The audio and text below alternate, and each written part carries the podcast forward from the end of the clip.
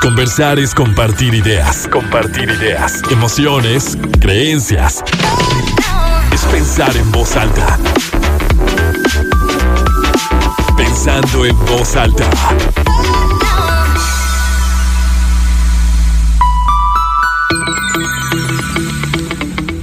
¿Cómo están? Muy buenos días, bienvenidos a Pensando en Voz Alta. Soy Lucio Olivares y los saludo con muchísimo gusto este sábado 22 de abril de 2023. Son las 11 de la mañana con 3 minutos, tenemos 26 grados centígrados en el centro de Torreón y como siempre es un placer que nos encontremos esta, esta mañana de sábado, de fin de semana, para poder platicar. Hace mucho tiempo que no hablábamos de temas de salud y bueno, me encanta que, que nos demos la oportunidad de ello con un aspecto que si bien no es tan recurrente hablar de migraña como tal, sí de dolor de cabeza, ¿no? ¿Cuál es la diferencia entre un dolor de cabeza normal y lo que es una, una migraña? Porque luego dábamos cuenta de las múltiples razones por las, cual, por las cuales nos puede doler la cabeza. Y yo tengo muchas dudas en cuanto a la relación que tienen diferentes variantes con los dolores de cabeza. Pero ¿con qué empezamos? ¿Con las migrañas? ¿Con la diferencia? Usted nos dice. Este tema es muy amplio eh, qué bueno que, que, tuviste el interés de, de, que habláramos acerca de las cefaleas. Eh, existen más de 122 causas de dolor de cabeza.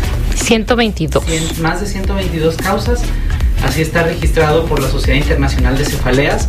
De hecho, hay una eh, clasificación que permite hacer un abordaje tanto diagnóstico como terapéutico de este padecimiento y eh, varios eh, expertos en esto los han agrupado así. Entonces, eh, si queremos hablar acerca de, de, cefaleas, el dolor de cabeza primero tenemos que definirlo como aquel dolor que está por encima de, de una línea imaginaria que existe entre el borde de la órbita y el meato auditivo. De ahí hacia arriba es dolor de cabeza, de aquí hacia abajo es dolor facial. Entonces, para, para situarnos, hay pacientes que tienen dolor de cabeza y hay pacientes que tienen dolor facial. A ver si podemos hablar algo acerca de eso más tarde. Entonces, las cefaleas las podemos dividir en dos grandes grupos. Sí, sí, para que sea más fácil y más sencillo. Las cefaleas primarias son aquel tipo de dolor de cabeza donde no existe una alteración estructural dentro del cerebro o en la estructura del cráneo o en la estructura de, que envuelve al cerebro, de las vainas que envuelven y eso eh, no existe eso, entonces es primaria. Y las cefaleas secundarias son aquellas donde sí existen alguna alteración estructural, ya sea dentro del cerebro, en las meninges, en el hueso, en fin, mm. que, que, pudiera dar esto. Okay. Entonces, las cefaleas primarias obviamente pues son más benignas, que las cefaleas secundarias uh -huh. y las cefaleas secundarias van a tener otras cosas. Entonces, las cefaleas primarias hay los más las más las podemos dividir otra vez en dos grandes grupos.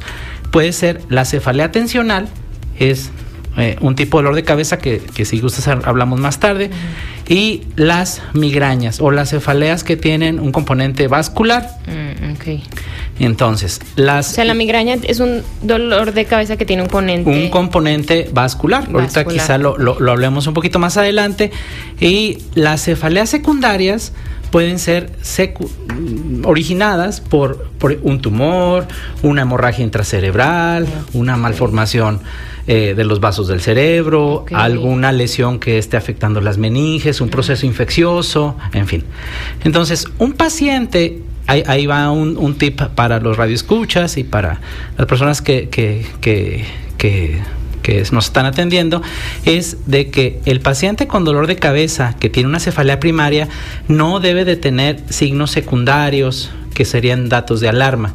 Por ejemplo, un paciente con dolor de cabeza eh, no debe de tener pérdida de fuerza o pérdida de la sensibilidad mm. en la mitad del cuerpo que dura varios mm. días mm -hmm. o no debe de tener fiebre asociada con dolor de cabeza y dolor de cuello. En fin, hay signos que nosotros buscamos que son banderas rojas e indican que es una cefalea secundaria. Ok. Entonces, cefalia es Cefalea es dolor de cabeza. Yo siempre lo decía cefalea, desde ahí estoy aprendiendo. Cefalea es un dolor de cabeza. Es un dolor de cabeza. De céfalos, que quiere decir cabeza en, en, griego. Entonces, y eh, el tema que nos atañe el día de hoy, las migrañas, pues es una enfermedad altamente frecuente y, lamentablemente es una enfermedad invisible, Lucía. Te voy a decir por qué. Fíjate, en, en Estados Unidos se estima que entre el 8 al 12% de la población mundial tiene migraña. 8 al 12%. Estamos hablando que los americanos, allá los, los gringos, estiman que hay 39 millones de personas en el mundo que tienen dolor de cabeza. Ese es un punto. Dos, la migraña es la enfermedad, la segunda enfermedad más discapacitante que existe en el mundo. Sí, eso, a ver, eso lo quiero anotar.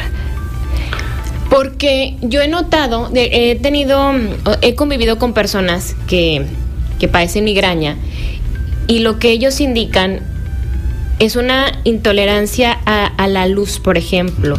Si, si llega la migraña cuando estás manejando de noche, por ejemplo, me tocó en una ocasión que era o sea, una cosa terrible, ¿no? El tener que estaparse como todas las, las luces que, que, te generan o que traen los carros prendidos, la ciudad en general, eh, vómito, o náuseas, mucha gente que, que, cuando trae migraña decide encerrarse en su coche, digo, en, en, su recámara con las luces apagadas, por no ni siquiera poder interactuar con el teléfono por igual la exposición de, de las pantallas, la luz. Entonces entiendo que por esa parte es incapacitante o hay. Sí, sí. Eh, de hecho, es, es un dolor que ese es uno de los criterios para clasificar. Mira, la migraña se define como cualquier episodio de dolor de cabeza que dura entre 2 y 72 horas. Esa es la duración. Que es moderado a severo en intensidad, que puede ser una característica pulsátil, es un dolor que es como que te mm. pulsa, como que te late dentro de la cabeza y se acompaña de fotosensibilidad, o sea, molestia con la luz, eh, sonofobia le llamamos, o sea, intolerancia al ruido y se acompaña de náusea y o vómito. Entonces, y te discapacita, además de que con el ejercicio se exacerba.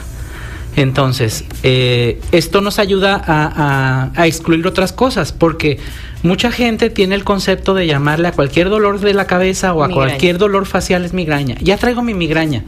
Entonces, y a veces llegan los pacientes a la consulta y dicen, es que pues tengo migraña y, y si el médico o el, o el proveedor de salud no es acucioso, pues se va a, le va a dar la clasificación de migraña a un dolor que posiblemente no sea dolor. A ver, y yo tengo una pregunta, o sea, dudas, estas son dudas. ¿Por qué la fotosensibilidad? O sea, ¿por qué se quiere decir que como que se multiplica o se acentúa el malestar, el dolor con la luz, con el ruido. Se agrava el dolor. Sí. Así es. ¿Y cuál es la relación? Bueno, esto es un proceso complejo que tiene que ver a nivel cerebral.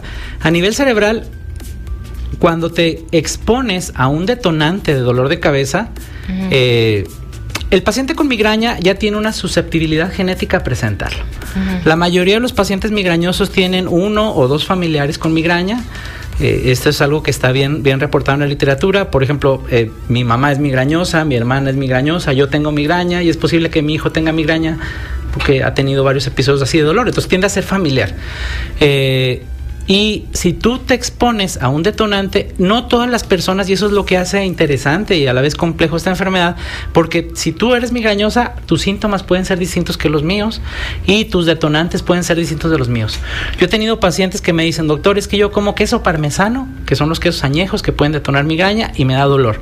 Y tengo otros que dicen, eh, me tomo una copita de vino tinto y me, da, y me da dolor de cabeza. Otros que su periodo menstrual en las mujeres les puede generar dolor de cabeza en fin, eh, eh, el estrés, el ayuno prolongado, en fin, hay detonantes, quizás hablemos más tarde de eso, y, pueden ser, y entonces tu detonante puede ser distinto que el mío. Y a nivel cerebral, entonces al, exponerse al detonante, empieza una cascada de eventos que tiene que ver con alteraciones en la función eléctrica de las neuronas. Y eso empieza desde la región posterior del cerebro, que es la región occipital, que está en la parte posterior de la cabeza, y va avanzando lentamente hacia la región frontal, hacia adelante, y ahí es donde se empiezan a presentar los fenómenos. Eh, hay varias etapas de, los fenómenos de los pacientes. Eh, si hacemos como una línea de tiempo, hay pacientes que pueden tener pródromos de, que van a tener una migraña. Mm. El pródromo es aquellos síntomas o manifestaciones que se presentan antes del dolor, eh, empiezan antes del, migraña, del ataque de migraña y pueden durar horas o días. Hay pacientes que dicen, tengo cambios del humor, tengo cambios de, de, mi estado de ánimo. Algunos empiezan con irritabilidad, depresión, bostezos, ganas de comer ciertos alimentos como pica le llamamos, y problemas para concentrarse, fatiga. Eh, tiempo después empieza el aura. El aura visual es algo que, que, tenemos que comentar aquí también. El aura es una manifestación que puede ser visual o sensitiva en el paciente con migraña y que se presenta antes del dolor. Y va asociado a todos estos cambios que te decía, cambios en la... Eh, en la, en la potencial de membrana de las neuronas, como en la despolarización de las neuronas, algo eléctrico que sucede a nivel neuronal, y puede haber eh, molestias visuales, pérdida temporal de la, de la visión. El paciente puede tener áreas en el campo visual que no ve, manchitas, lucecitas, brillitos. Hay algo que le llamamos espectro de fortificación, donde empiezan a ver como estrellitas con picos, a veces visión como en caleidoscopio, como si viera a través de un caleidoscopio el paciente, o a veces visión como en vidrio despulido, como si estuvieras viendo tu reflejo de tu imagen en un vidrio viejo, despulido, así empiezan a ver. Y hay pacientes que presentan también entumecimiento o calambres o piquetes en la cara y en el brazo eh, asociado a esto. Y unos pocos pueden presentar también alteración del lenguaje. Mm. Esto es antes de la migraña. Y la cefalea como tal se presenta después. El dolor de cabeza dura entre 4 a 72 horas. Te decía que era, era pulsátil, es un dolor intenso, eh, puede dar náusea, vómito, eh, puede dar en algunos pacientes, cuando hay un, componente, eh, le llamamos trigémino vascular nosotros, puede haber en algún tipo de cefalea vascular congestión del, del ojo, eh, algo de pífora, mm. o sea, como salida de, moquito por una de las fosas nasales. ¿Eso se llama pífora? Sí. Mm, yo tengo mucha pífora. Y, y, rinorrea. Y, y, a veces dolor irradiado en la parte posterior del cuello y aquí. Y cuando pasa el dolor, que, te digo, el dolor de cabeza puede ser entre 4 y 72 horas, puede haber la, la, fase postdrómica, o sea, posterior al dolor, y dura entre 24 y 48 horas, y a veces el paciente queda irritable, con problemas para concentrarse. Después de que... Después de que pasa el dolor. Es que eso pasa, ¿no? Como que te quedas muy adolorido del dolor. Sí. ¿No? O sea, que como hasta un cansancio... Eh, sí, un cansancio por el, por el tiempo que estuviste bajo ese dolor o bajo ese estado, ¿no? Así es, sí. Eh, además quedan eh, deprimidos o a veces unos pocos quedan con un ánimo eufórico y con dificultad para comprender. Dicen los pacientes, se quedó como atontado, doctor, como sensación de cabeza hueca. Entonces, es todo un complejo, entonces como, como, como te das cuenta, como se darán cuenta los radioescuchas, pues es todo un complejo de síntomas que se presentan con la cefalea. Entonces, no es nada más una migraña. Y lo lamentable de esto es, entonces hablábamos que es muy común 39 millones de, estadounidenses. Si lo traslapamos aquí a México, si es el 8 al 12%, aquí en México deben haber 120, 12 eh, millones, 15 millones de mexicanos con dolor de cabeza. Doctor, ¿y qué hace? O sea, por ejemplo, ya nos mencionaba de, de, esto, de estos síntomas previos, lo que se puede manifestar antes de que aparezca la cefalea, ¿no?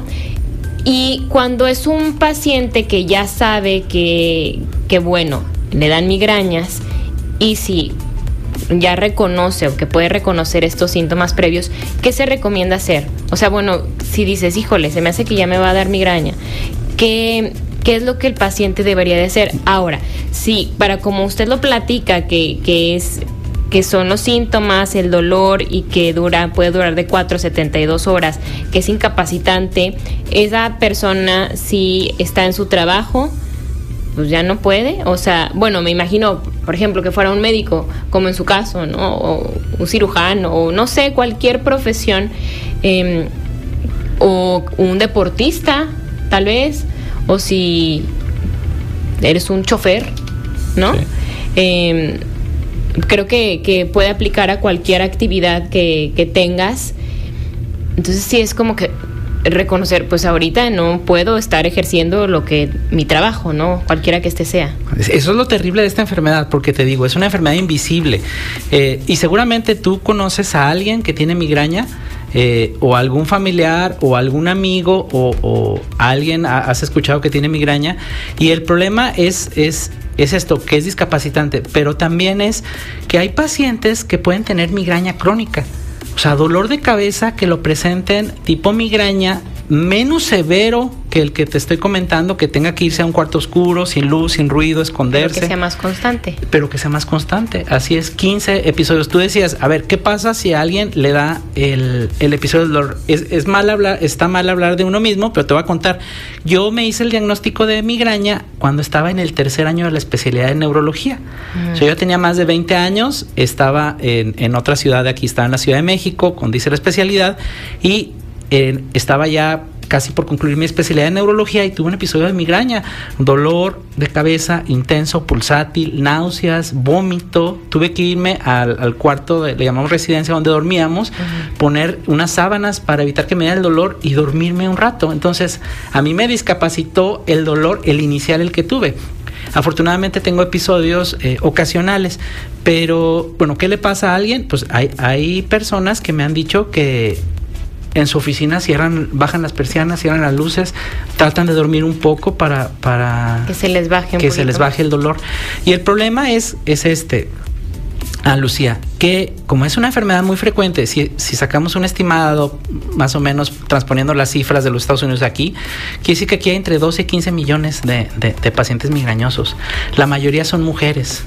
Y lamentablemente hay estudios que muestran que las mujeres cuando acuden a su médico a quejándose de dolor de cabeza no le toman la importancia al dolor y se lo atribuyen a que, ah, es que está estresada, es que es por ah, X, o es sinusitis, o es que te, te eh, si empieza, si tiene migraña con aura, que no todas las migrañas tienen aura, eh, ¿Qué es aura? Aura son las manifestaciones que empiezan antes ah, de la migraña, las molestias visuales, las molestias sensitivas. Entonces, hay pacientes que van con un oftalmólogo o con un optometrista en nuestro país manifestando las molestias visuales y eh, pues les gradúan lentes, les adaptan un tipo de, ayuda visual, pero después pues sigue con dolor. Entonces mucha gente tiene el concepto de que, ah, es que me duele la cabeza, seguramente es porque tengo un problema visual. Si no ves bien. Y yo les digo a, mis pacientes, pues si eso fuera, yo tendría aquí N cantidad de pacientes diarios porque mucha gente tiene problemas visuales y, no usa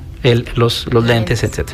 Entonces, eh, la mayor parte de los pacientes no son diagnosticados y la mayor parte de los pacientes que sí son diagnosticados con migraña no son tratados apropiadamente. ¿Y cómo se diagnostica? ¿Con los síntomas? Con los criterios.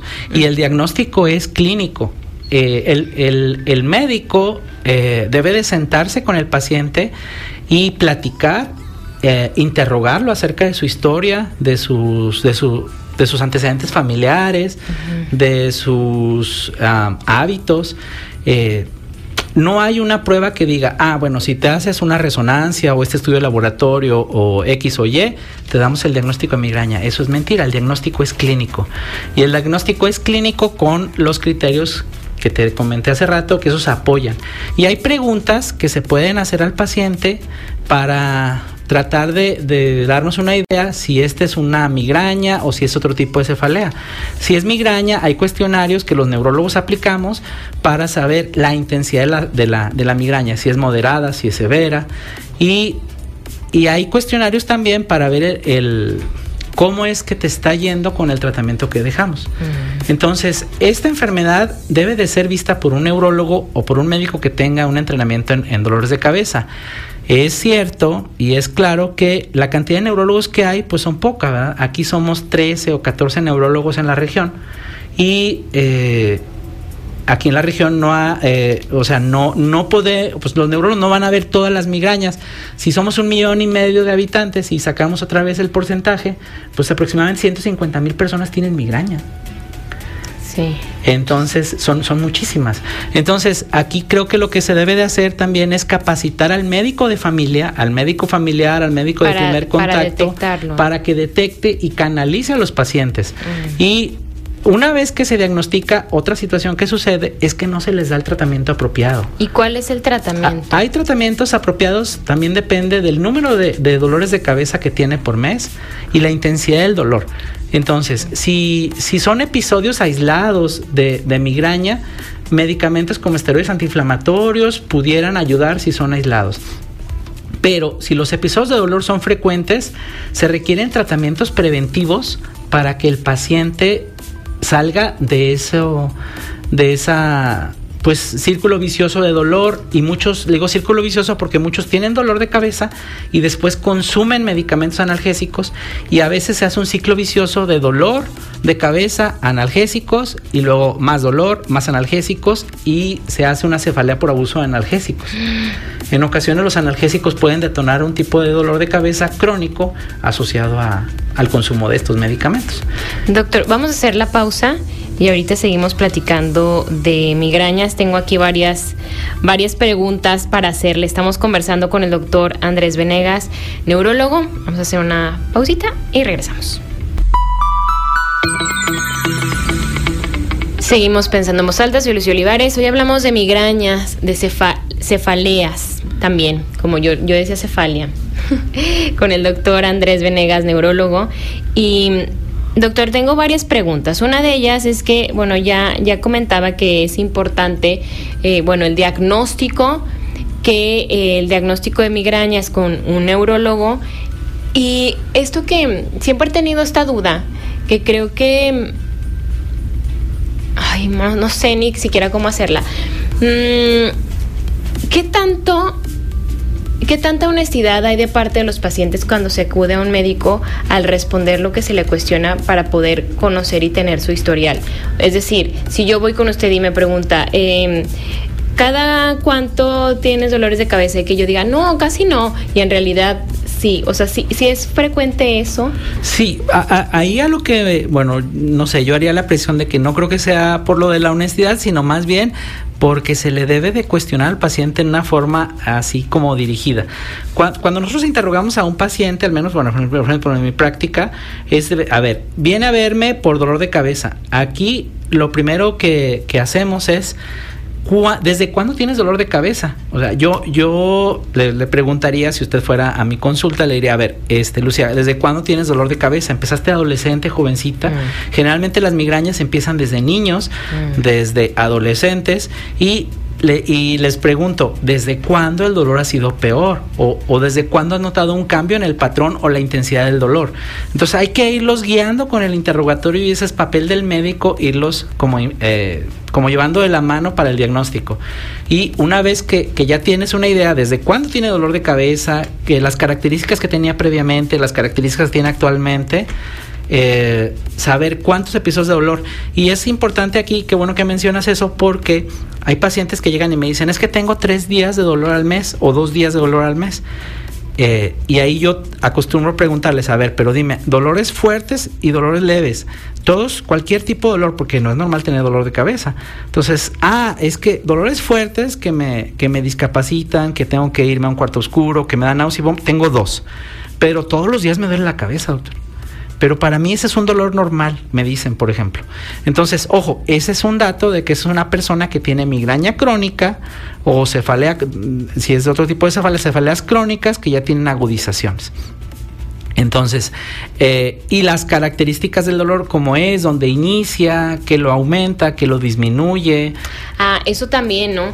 Que es el dolor que sí puede ser el dolor como en la frente o más como en la sien o en la parte de atrás. O sea, también eso tiene que ver. Sí, claro. Si es como presión, si es como pulsación, lo que decía que son las migrañas más pulsación. No, nosotros fuimos enseñados hace muchos años eh, en la Facultad de Medicina que había, eh, había hasta un esquemita ahí donde se veían unas figuras de unas ah, cabezas donde había el dolor que era así dibujado como una banda alrededor de la frente, de la cabeza, que esa era cefalea tensional una otra cabeza que venía así una imagen en el ojo, que era la, la cefalea trigeminovascular o la cefalea de Horton, y otro la migraña, que nada más era la mitad de la cabeza con una área ahí en la temporal y que esa era migraña. Pero hemos visto que las que los dolores de cabeza, por ejemplo, la migraña, no todos son hemicraneales. Hay pacientes que pueden tener dolor bilateral, es decir, que no tan solo es de un lado, sino de los dos lados. Eh, y eso hay que tenerlo en cuenta. Entonces, de ahí es el interrogatorio que, hay que hacerlo dirigidamente y ver eh, con los eh, cuestionarios que yo te comento para ver si no tiene algún factor que sea de, riesgo. Por ejemplo, el, hace, hace días, de hecho tengo internada una paciente que empezó con dolor de cabeza, con dolor de cabeza y el dolor de cabeza fue aumentando. Me dijeron, es que ella siempre tiene migraña. Eh, es migrañosa, ok, pero la pregunta ahí mía es, o sea, bueno, él, él no te va a decir porque no sabe medicina, el familiar, ¿verdad? Y la, y la mamá no estaba en condiciones de aportar la información, pero él pregunté al hijo, pero ¿desde cuándo el dolor de cabeza es peor? ¿O desde cuándo el dolor de cabeza cambió? Ah, desde hace un mes, doctor. Mm. Y una semana atrás empezó a tener pérdida de la fuerza de la mitad del cuerpo. Mm. Entonces es un signo de alarma que, indica que esa es una, no es una cefalea primaria. Le hacemos un estudio de imagen, porque ahí es cuando está indicado el estudio de imagen, y encontramos que hay lesiones dentro de la cabeza que pueden ser de un origen eh, tumoral. Entonces, a, a, lo que voy no es para, para asustar a la gente, pero sí eh, se debe de hacer un interrogatorio apropiado para usar correctamente las herramientas diagnósticas que tenemos, tomografía, resonancia, porque muchas veces se abusa de esos estudios. El diagnóstico de la migraña es clínico, el diagnóstico de la cefalea es clínico y de ahí se parte para hacer los estudios que se requieran. Hay pacientes que recurren, requieren estudios de, de laboratorio para ver si hay algún proceso inflamatorio que esté favoreciendo inflamación de los vasos, como una vasculitis. Eh, hay, hay diversos abordajes que se pueden utilizar, ¿verdad? Entonces, y, y ahora, el tratamiento. Bueno, entonces, a ver, es ya, ya les contamos los, eh, hicimos como un panorama, ahora llegaríamos al tratamiento, pero no se tengas otra duda antes. Sí, el tema de la edad y, y del sexo, ya, ya me decía usted, y bueno, ahorita lo, lo comentaba, que por lo general las migrañas se presentan desde que son niños, desde que está chiquito, ¿no? Sí. Entonces, eh, no también, por ejemplo, para aquellas personas, los que tengan hijos, sí puede ser que tu hijo tenga migraña, porque a lo mejor es, es que a veces nos dejamos llevar mucho como por los términos y asociamos la migraña como en una persona adulta, que también se tiene que, eh, pues tiene que existir esa observación que posiblemente o tal vez un niño o también puede tener una migraña, un adolescente, puberto, joven, pero mencionaba también que es más frecuente en mujeres, ¿no? ¿Por qué? Mira, en niños generalmente eh, antes de la adolescencia la migraña es más común en niños varones. Ok. Eh, pero una vez que, empieza el, el, periodo menstrual, 11, 12 años, la migraña empieza a superar en las, en las niñas, en las adolescentes, a veces hasta 10 a 1 a los hombres para después, en la edad adulta, ser 3 a 1. Tres mujeres por un hombre tienen migraña. Más o menos es esto. Y él se ha visto que hay una clara influencia hormonal en el, en el dolor de cabeza y yo les digo a veces a las pacientes que muchas de ellas pueden ya quedar eh, libres de dolor o tener muy, muy escasos episodios de dolor de cabeza una vez que llega la menopausia. Pero ¿cuál es la relación de la migraña? O sea, ¿por qué dan las migrañas? ¿Por, qué, existen? O sea, porque si bien, por ejemplo, decíamos, bueno, el tema del, del, dolor de cabeza normal, si yo no tomo agua, puede que me duele la cabeza, ¿no? O si tengo mucha hambre, o si yo uso lentes y si no los traigo, muy probablemente un ratito me va a doler la cabeza. O si no, si ya tengo dos, tres días que no estoy durmiendo bien, me duele la cabeza, si estoy muy estresada, si tengo mucho trabajo, es es probable que me duele la cabeza. Entonces yo ahí le voy dando como esta relación, no me duele la cabeza, pero pues es que he estado muy estresada, no he dormido bien, me falta tomar agua, no comí bien, etcétera. Pero la migraña, ¿cuál, cuál es como el, el origen? Hay, hay, una alteración genética que modifica receptores que tienen que ver con la percepción del dolor en, en tu cerebro, mm. en el tallo cerebral y que al exponerte a un al detonante se presenta el dolor. Y hay varios genes, genes relacionados con la calcitonina, por ejemplo, que son eh, moléculas que tienen que ver a nivel cerebral con la transmisión neuronal y con la serotonina a nivel. Por eso es que los tratamientos que usamos, eh, inhibidores de de la serotonina, como los triptanos, estos eh, de las de la 5-hidroxitriptamina, estos pueden modificar la respuesta a, al dolor en los pacientes. Entonces sí es una, una eh, variante que tienes tú donde te hace susceptible a, tener migraña. Es más compleja la respuesta para andar de ah, preguntona, a ver si entendiste, ah, Lucía. Pero, doctor, entonces, a ver, está el tratamiento, en eso íbamos. El tratamiento, sí. ¿Cuál es el tratamiento? Mira, aquí lo, lo podemos dividir como tratamiento abortivo del dolor o como tratamiento preventivo del dolor. El tratamiento abortivo lo usamos cuando los episodios son menos de cuatro episodios por mes. Eh, y hay, depende de la intensidad del dolor. Si el dolor es leve a moderado, podemos usar este, eh, antiinflamatorios, medicamentos que, se pueden usar eh, en estos casos. Puede ser hasta ibuprofeno, paracetamol como, como abortivo del dolor. Pero si el episodio ya es moderado o severo, lo ideal es iniciar medicamentos que son exclusivos para tratar migraña, como los triptanos. Los triptanos son medicamentos que existen desde hace ya varios años, pero que lamentablemente no se usan en la en el número que debería de usarse, en la cantidad y a veces ni en la dosis correcta. Hay pacientes que han tenido historia de migraña de por años y jamás les han dado un triptano.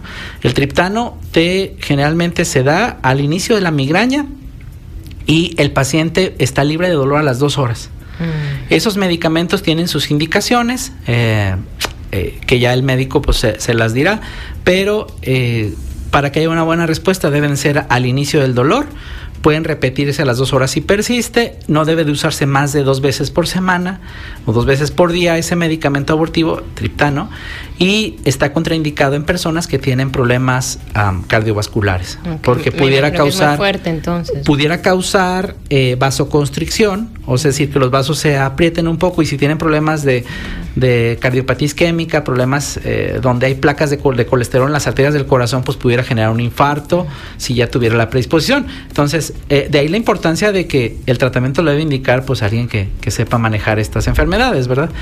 Entonces, esos son los abortivos. Y hay medicamentos que, que, que son preventivos. Te decía, si los episodios una persona tiene migraña crónica, más de 15 episodios de dolor por mes, usamos tratamientos preventivos y de esos hay varias opciones. Hay, por ejemplo, antihipertensivos, que los neurólogos usamos para dolor de cabeza y que, y que pueden ayudar como preventivos del dolor. Tenemos antidepresivos, que los neurólogos usamos para prevenir dolor de cabeza. Y ¿Por qué? Porque eh, son medicamentos que modulan la respuesta neurológica al dolor. Y entonces yo les digo... Los antidepresivos Ciertos, no todos. No todos. Hay, uno, eh, hay, varios. Venlafaxina, amitriptilina pero no me quisiera dar aquí nombres comerciales porque luego puede favorecer la autoprescripción, ¿verdad? Entonces, pero sí, hay, hay antidepresivos que pueden eh, actuar como preventivos del dolor. Y, algo importante, qué bueno que, me preguntaste esto, porque el tratamiento debe ser confeccionado de acuerdo a las características del paciente. Mm. Por ejemplo, hay, hay medicamentos antiepilépticos que podemos usar como preventivos de migraña porque tienen que ver con la fisiopatología. Hay los medicamentos actúan por una vía, afectan GABA, que son neurotransmisores, afectan el transporte de sodio, de potasio en la membrana de la célula neuronal. Entonces, de acuerdo a la fisiopatología, ciertos medicamentos nos pueden ayudar, de, acuerdo a lo, a lo, que genera la migraña, la cascada de la migraña. Entonces, hay uno de esos antiepilépticos que como efecto secundario puede aumentar el peso a los pacientes. Entonces, a mí me llega una mujer con sobrepeso u mm. obesidad con migraña. sí, exactamente. O, lo contrario, hay otro medicamento que como efecto secundario baja de peso a los pacientes. Mm. Y si llega una chica o una señora muy delgadita, eh, ese medicamento pues la va, la va a consumir. Mm. Eh, o hay medicamentos que, que pueden dar como efecto secundario relativamente frecuente dificultad para concentrarse. Entonces, si me llega eh, un, vamos a decir, se me ocurre un contador que tenga que estar haciendo balances mensuales o eh, sí, tampoco. una locutora de radio que tiene que estar hablando y, presentando un programa, pues imagínate lenta para hablar, como para encontrar las ideas, pues no le conviene. Entonces, el tratamiento debe de ser confeccionado de acuerdo a las características del paciente. Y obviamente todo esto se le indica al paciente, ¿verdad? Como, a ver, este es el tratamiento, eh, te va a ayudar a prevenir estos episodios eh, sin embargo, los efectos, los posibles efectos secundarios, a lo mejor que vas a, sentirte muy cansado, vas a tener sueño, a lo mejor vas a tener dificultad para concentrarte cuando empieces a, tomar este medicamento. O sea, también me imagino que forma parte de la ética de, los médicos el, el indicar esto. O sea que, por ejemplo, me quedo pensando, hay medicamentos para, como para cada cosa, ¿no? Pero también hay unos que me pueden servir para algo más. O sea, como por ejemplo usted que decía, medicamentos para epilepsia que tal vez puedo, o antidepresivos que, que tal vez me pueden funcionar en un paciente que está, está teniendo migrañas. Y así es como para todo se puede. Sí, bueno, para sí hay medicamentos que pueden tener una o dos funciones o incluso más. Entonces, eh, de, ah, por ejemplo, en, ese caso yo les explico, ¿verdad? De que, mire, este es un medicamento que vamos a usar en su caso, creo que en base a las características de su dolor y a, su historia, le conviene este medicamento. Ahora, los efectos secundarios pueden ser estos. Entonces, ahora la medicina debe de practicarse de una forma en la que debemos involucrar al paciente. Mm. Obviamente, debemos nosotros de, como expertos en el área, eh, ponerle en la mesa las opciones que tiene terapéuticas o de diagnóstico y tomar una decisión consensuada. Porque creo que ya la medicina paternalista, donde yo hago la prescripción y se la doy, y usted tómese esto porque eso, porque yo soy el médico y usted es el paciente, eso no debe de suceder. Entonces, y más en una enfermedad como es la migraña. Entonces, volviendo al punto, eh, yo les digo, este es un vamos a decir, un antidepresivo, se lo estoy dando como preventivo del dolor, porque no va a faltar la vecina, la amiga, la, la, la conocida que le va a decir, oye, pero este se lo dieron a mi, a mi familiar X que tiene, está deprimido. Y el doctor piensa que estás, entonces la, la, paciente dice, ah, caramba, entonces me vio deprimida e, y, y te pierde la confianza, porque tú no tuviste el tiempo de decirle al paciente y explicarle, ¿verdad? De ahí la importancia que tiene que haber una relación médico-paciente apropiada para que lleves a buen término esto. Y tienes que, eh, en la consulta, eh, como que fijar objetivos. Mira, el objetivo va a ser tratar de reducir tus dolores.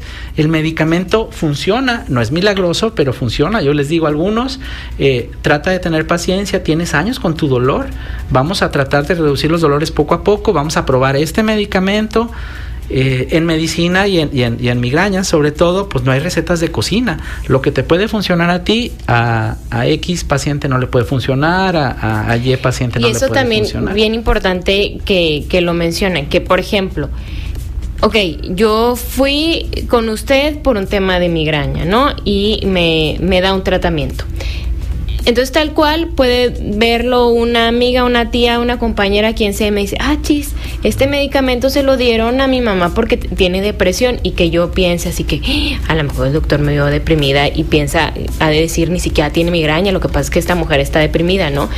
O al revés, que yo diga, ay no, es que se me hace que tengo migraña y que una amiga me dice, yo también, yo fui con un doctor, X doctor, y me recetó esto. O sea, que, que, al revés, ¿no? O sea, que sea esto justo que está mencionando, como si todos los pacientes fuéramos iguales y tuviéramos el mismo historial y entonces es como que, bueno, me copio la receta eh, como si fuera tal cual una receta de cocina, que yo la veo en, internet y la hago tal cual, como si mi cuerpo, mi historia, incluso mis condiciones físicas, esto que decía, fuera exactamente igual a las de otra a los de alguien más. Esto que importante porque me parece que luego también eh, se puede dar mucho, ¿no? Sí, e, y es bien, bien frecuente. Ah, y llegan y, oye, ¿y quién le indicó ese medicamento?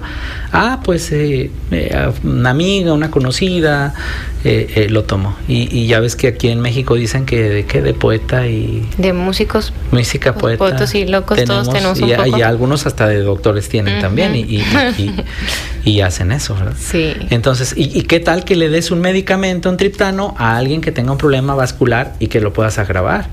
O, o, no sé, por ejemplo, hay un tipo de, dolor de cabeza ahorita que, me dices esto, que que es una, se llama cefalea en racimos, que, que, que, de vez en cuando me toca ver por ahí al paciente y como, como medida de prevención secundaria se usa un antihipertensivo que como efecto secundario puede reducir la frecuencia cardíaca de hecho, para eso lo usan los cardiólogos, para cuando hay un, un latido cardíaco muy rápido, lo usan para reducirlo y baja la presión. Entonces, eh, hay pacientes que, y ese medicamento es muy efectivo, pero cuando los evalúo, tienen la frecuencia cardíaca baja mm. o, o, tendiente a ser baja o son hipotensos. Entonces no se lo puedo dar porque se lo voy a se lo voy a grabar. Pero qué tal que es que él le diga, tómatelo a otra persona y tenga lo mismo, pues puede haber problemas. Un daño muy grave. Vamos a hacer una pausa rápida, doctor, y seguimos. Seguimos pensando en voz soy Lucía Olivares. Hoy hemos hablado de migraña con el doctor Andrés Venegas, neurólogo. Y doctor, pues ya prácticamente se nos terminó el tiempo. En un minutito algo que nos quisiera decir a, manera de conclusión sobre eh, las migrañas. Sí, bueno, pues eh, si usted o alguno de sus familiares padece dolor de cabeza, migraña, eh, no tiene por qué estar solo sufriendo de esto, busque ayuda eh, profesional. Los médicos que son expertos en manejar este padecimiento somos los neurólogos. Entonces busque algún neurólogo para que pueda recibir tratamiento adecuado y oportuno de, su padecimiento. Esta es una enfermedad que es discapacitante y que limita muchos de los aspectos de la vida profesional, familiar, social del enfermo y eh, no es normal que estén pues con dolor y con esas limitaciones. Cuando hay medicamentos, actualmente comentábamos fuera de corte, hay medicamentos ya innovadores que pueden ayudar a, que su calidad de vida mejore, ¿verdad? Y doctor, ¿dónde lo encontramos a usted? Pues yo estoy en el Hospital Ángeles, en la Torre Especialidades, módulo 310.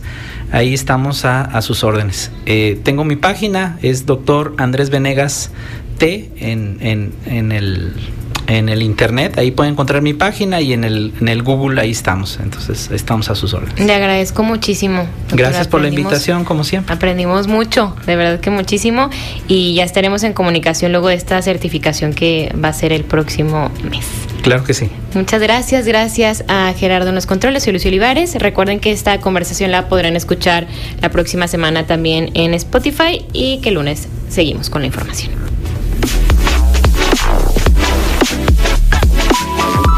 Conversar es compartir ideas. Compartir ideas. Emociones, creencias. Es pensar en voz alta. Nos escuchamos el próximo sábado. Pensando en voz alta.